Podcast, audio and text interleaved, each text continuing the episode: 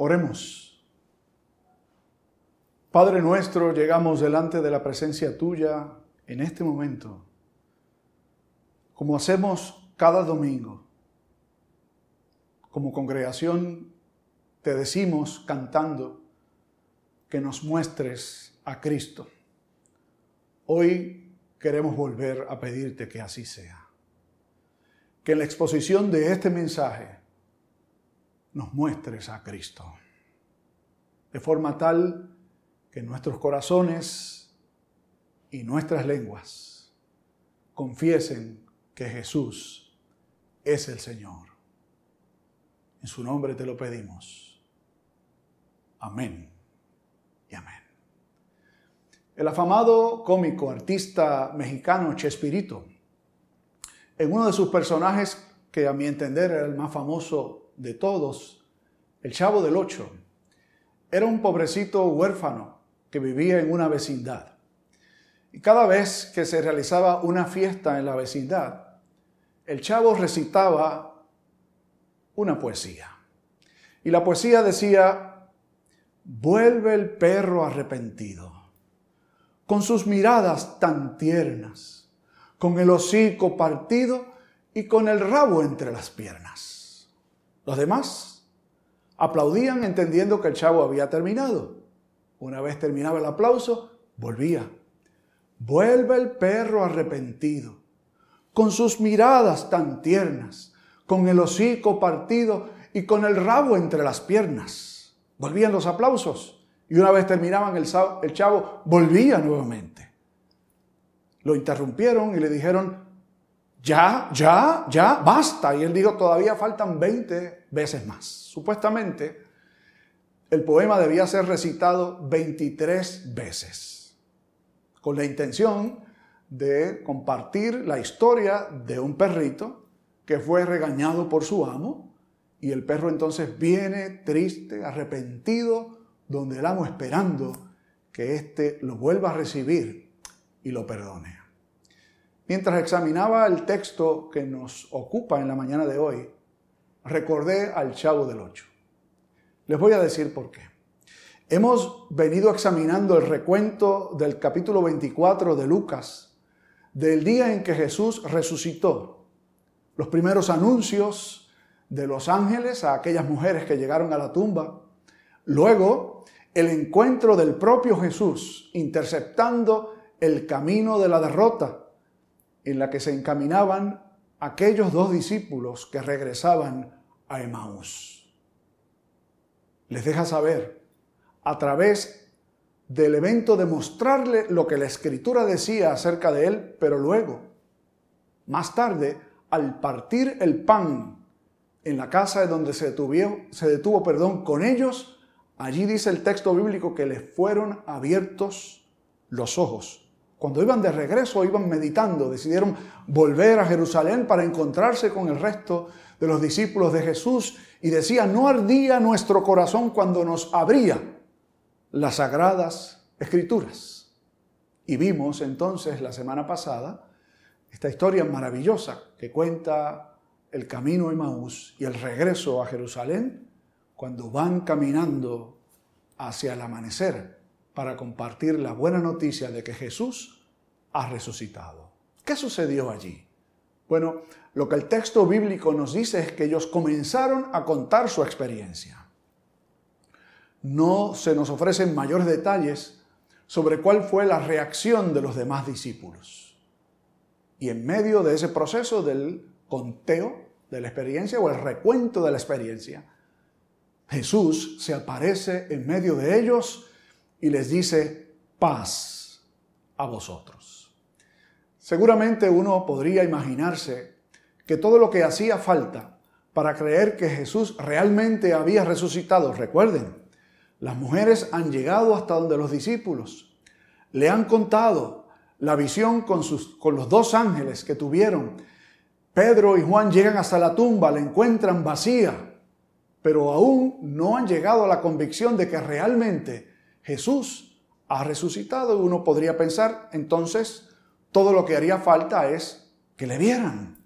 Sin embargo, ¿cuál fue la reacción de los discípulos cuando Jesús se aparece en medio de ellos y les dice paz a vosotros. es interesante ver cómo el texto bíblico nos muestra cuál fue la reacción de los discípulos. Inicialmente se aterrorizaron, se llenaron de profundo temor, se llenaron de espanto, se turbaron y finalmente se maravillaron con lo, que vieron. ¿Qué fue lo que vieron? Obviamente a Jesús hablándoles. Su reacción inicial entonces fue de, de espanto perdón, y de, llenarse de terror porque pensaron que lo que estaban viendo era un espíritu o un fantasma. Jesús les dice, ¿por qué se turban ustedes? Soy yo. Miren las huellas de mis manos y mis pies. Es decir, les quiso mostrar un espíritu no tiene carne y huesos. Soy yo.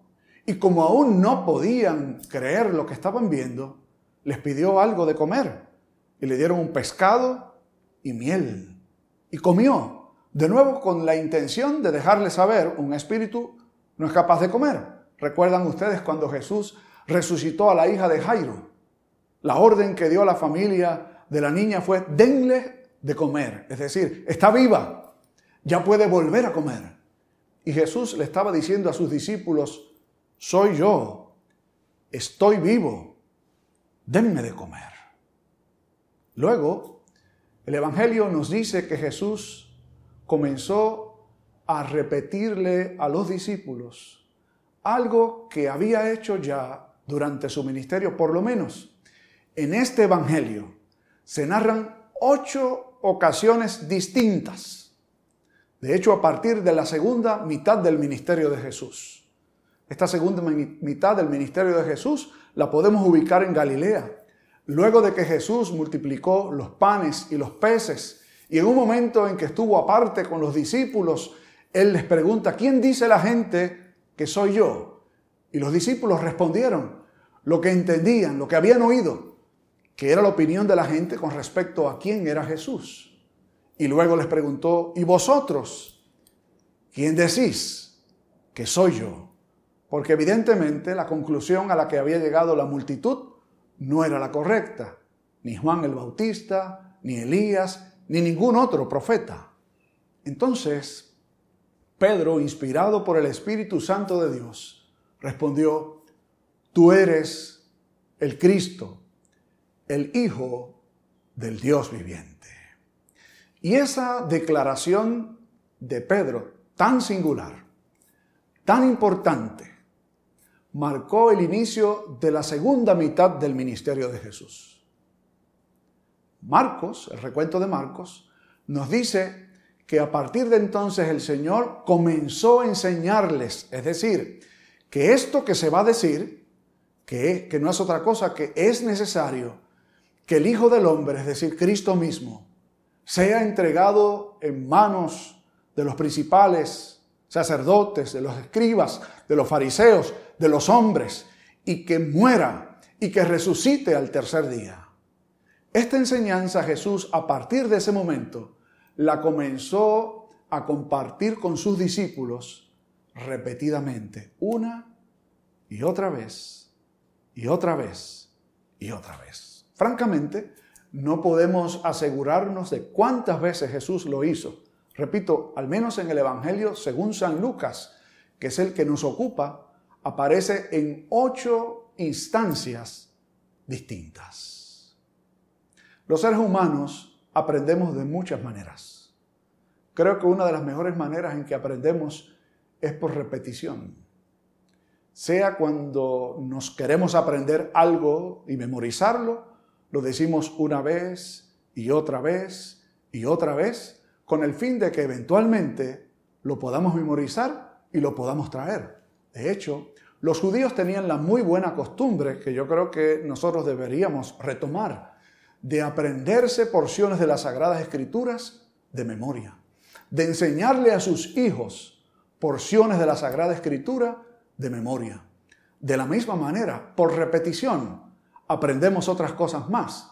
Cualquiera que quiera desempeñarse bien tocando algún instrumento, podrá estar de acuerdo conmigo en que usted puede leer todos los libros que quiera, pero si no practica, si no repite una y otra y otra vez, nunca va a poder, nunca va a poder llegar al punto de convertirse en un virtuoso o al menos una persona que domine el instrumento.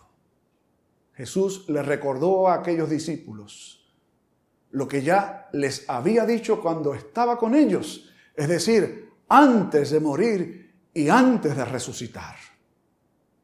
Y aún así, no pudieron entender, es decir, en algunas instancias, no importa cuántas veces se nos repita algo, si no sucede algo extraordinario, no somos capaces de entenderlo. Y allí sucedió lo extraordinario. De la misma forma que con aquellos dos discípulos que iban primero camino a Emaús y luego de regreso a Jerusalén, Jesús les abría las sagradas escrituras y luego les abrió los ojos para que lo pudieran reconocer. En este caso el Señor le abre el entendimiento a todos los discípulos que estaban reunidos en aquel lugar. Entonces le pudieron reconocer como el Mesías, el enviado de Dios, vencedor de la muerte que había resucitado. Jesús les ha dicho, ustedes deben recordar que era necesario que todas estas cosas pasaran, porque lo han dicho de mí los libros de la ley, los libros de los profetas y los salmos. Estas eran tres categorías. De hecho, todavía para los judíos, la Sagrada Escritura, que ellos reconocen que es todo el Antiguo Testamento, está resumido en esos tres grandes renglones. La ley, los profetas y los salmos, llámese toda la literatura sapiencial o que está relacionada con ella. ¿Qué es lo que Jesús les está diciendo a los discípulos y hoy nos dice a nosotros también? Toda la Sagrada Escritura habla de mí.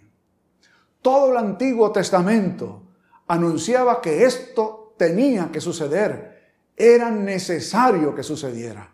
Y luego, como para repetir, pero para añadir algo más, Jesús vuelve a decirles, era necesario que el Hijo del Hombre fuera entregado y que muriera, fuera crucificado y que resucitara al tercer día. Y aquí viene lo que añade nuevo el Señor, que forma el querigma o el mensaje o la proclamación de la fe de la iglesia del primer siglo y lo que debe ser la proclamación de la iglesia de toda la historia. Que era necesario también que este evangelio se predicase a todas las naciones. La iglesia del Señor en su historia ha tenido periodos altos y ha tenido periodos muy bajos. Cualquiera que examine con seriedad la historia cristiana desde sus inicios va a descubrir que es así. Aunque siempre ha existido un pueblo fiel al Señor, la iglesia como institución ha tenido periodos muy buenos y ha tenido periodos tremendamente malos. ¿Qué define el que la iglesia pueda tener periodos buenos, fructíferos, que honren a Dios y periodos que son una vergüenza para la fe.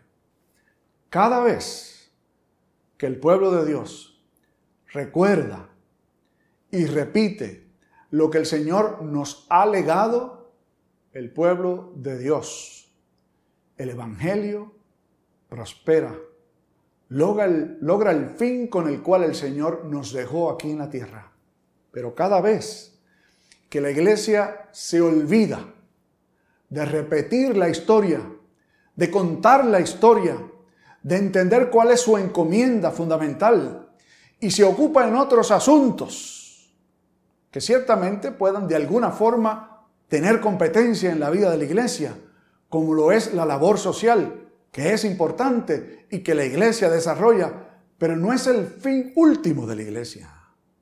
El fin último de la iglesia es anunciar que Cristo Jesús es el Señor y que de Él se habla en toda la Sagrada Escritura. Otro gran peligro ante el cual la iglesia ha sucumbido, lamentablemente, particularmente la iglesia cristiana como institución a finales del siglo XIX y en el siglo XX también, fue cuando comenzó a cuestionar la Sagrada Escritura. Y hoy todavía, tristemente, hay cristianos que creen que hay un Dios del Antiguo Testamento y uno del Nuevo Testamento, que no es lo mismo. Jesús tenía una opinión muy diferente. Creía que toda la ley de Moisés, todos los profetas y todos los salmos hablaban de él.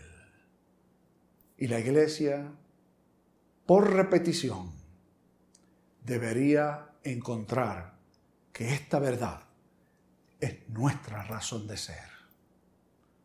Un joven quiso montar un negocio de jardinería y logró su primer contrato de un trabajo grande. Había realizado tareas menores, pero nunca había tenido un contrato con un trabajo significativo. Así que él fue a realizar este contrato, hizo su oferta, este viejo granjero lo contrata y el muchacho quiere dar la impresión de que, de que es un experimentado, que sabe lo que está haciendo, que domina la materia, y el trabajo que le dio era uno que él nunca había realizado.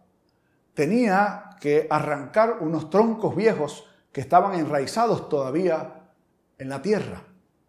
Así que él pensó en qué se podía hacer para poder sacar aquellos troncos y determinó poner dinamita alrededor, enterrarla alrededor de los troncos y luego activarla para que entonces explotara y saliera y fuera fácil la tarea. Pero como nunca lo había hecho, no sabía qué cantidad de dinamita debía utilizar. Pensó, si le echo muy poca dinamita, el granjero me está mirando y va a pensar, este muchacho no sabe lo que está haciendo, mejor vete y busco a alguien que lo haga por ti. Pero si echo demasiada, a lo mejor hago reventar la finca completa. Así que él cruzó los dedos, puso suficiente dinamita según su parecer, se alejó a una distancia prudente, cerca de donde él tenía justamente su pick-up, su guaguita, en donde cargaba todas las cosas, a la vista del granjero que estaba a la distancia viendo todo lo que sucedía. Activó el sistema la dinamita explotó, aquel tronco se elevó por los aires y luego cayó justamente encima de la cabina delantera de la pick-up del muchacho y la destrozó. El joven no encontraba ni qué hacer. Entonces el viejo granjero llegó hasta donde él, al ver la destrucción, le echó el brazo y le dijo, mi amigo, creo que usted necesita más práctica. Si sigue practicando, tal vez la próxima vez el tronco caiga en la caja trasera. No hay sustitutos para la acción necesaria de la iglesia de repetir el mensaje que debe conocer y de repetir el mensaje que debe transmitir. Esa es la encomienda que Jesús le dejó a sus discípulos. Tomen en cuenta que esta experiencia que nos narra Lucas recoge ese momento crucial en donde Jesús se revela como el resucitado y quiere dejar muy claro en la mente de sus seguidores la importancia de repetir, repetir y repetir. Usted dirá, sí, pero no importa cuántas veces se lo dijo, no entendieron. Pero una vez le fueron abiertos sus ojos o su entendimiento, recordaron todas esas veces en que Jesús lo había anunciado. Y cobró sentido, cobró un valor verdadero para ellos la experiencia vivida con Jesús y el mensaje de Jesús al punto de que estuvieron dispuestos a entregar su vida por el Maestro. ¿Recuerdan ustedes al chavo y la historia del perro arrepentido? ¿Se fija usted que logró su propósito el chavo? ¿Quién no se aprendió de memoria los que son parte de esa generación que vio el chavo del ocho? El poema del perro arrepentido. logró su efecto. Quiera Dios que la historia que la iglesia debe pregonar logre el efecto al repetirla. Hay un himno precioso que fue escrito en el siglo XIX por una mujer de Dios que escribió un largo poema dedicado a Jesús en un momento de enfermedad. Su nombre era Catherine Henke. Y la tercera estrofa de este himno maravilloso dice así. Grato es contar la historia que antigua sin vejez parece al repetirla más dulce cada vez.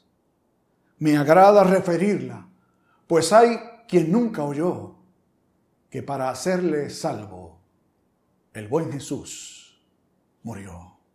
Cuán bella es esa historia. Mi tema allá en la gloria será ensalzar la historia de Cristo y de su amor. Oremos. Padre bueno, gracias por volver a repetirnos la historia de Cristo y su amor, que es el recuento de toda la Sagrada Escritura, tu acción maravillosa de rescatarnos, de redimirnos, ofreciendo la vida de tu Hijo por nosotros, resucitándolo de entre los muertos por nosotros. Permite que tu pueblo que escucha hoy tu palabra pueda recuperar el valor, la confianza, la certeza de que esta es la tarea en la que tenemos que empeñarnos. Repetir la historia de Cristo y de su amor. Permite que así sea. En el nombre de Jesús te lo imploramos. Amén y amén. Que el Señor nos bendiga.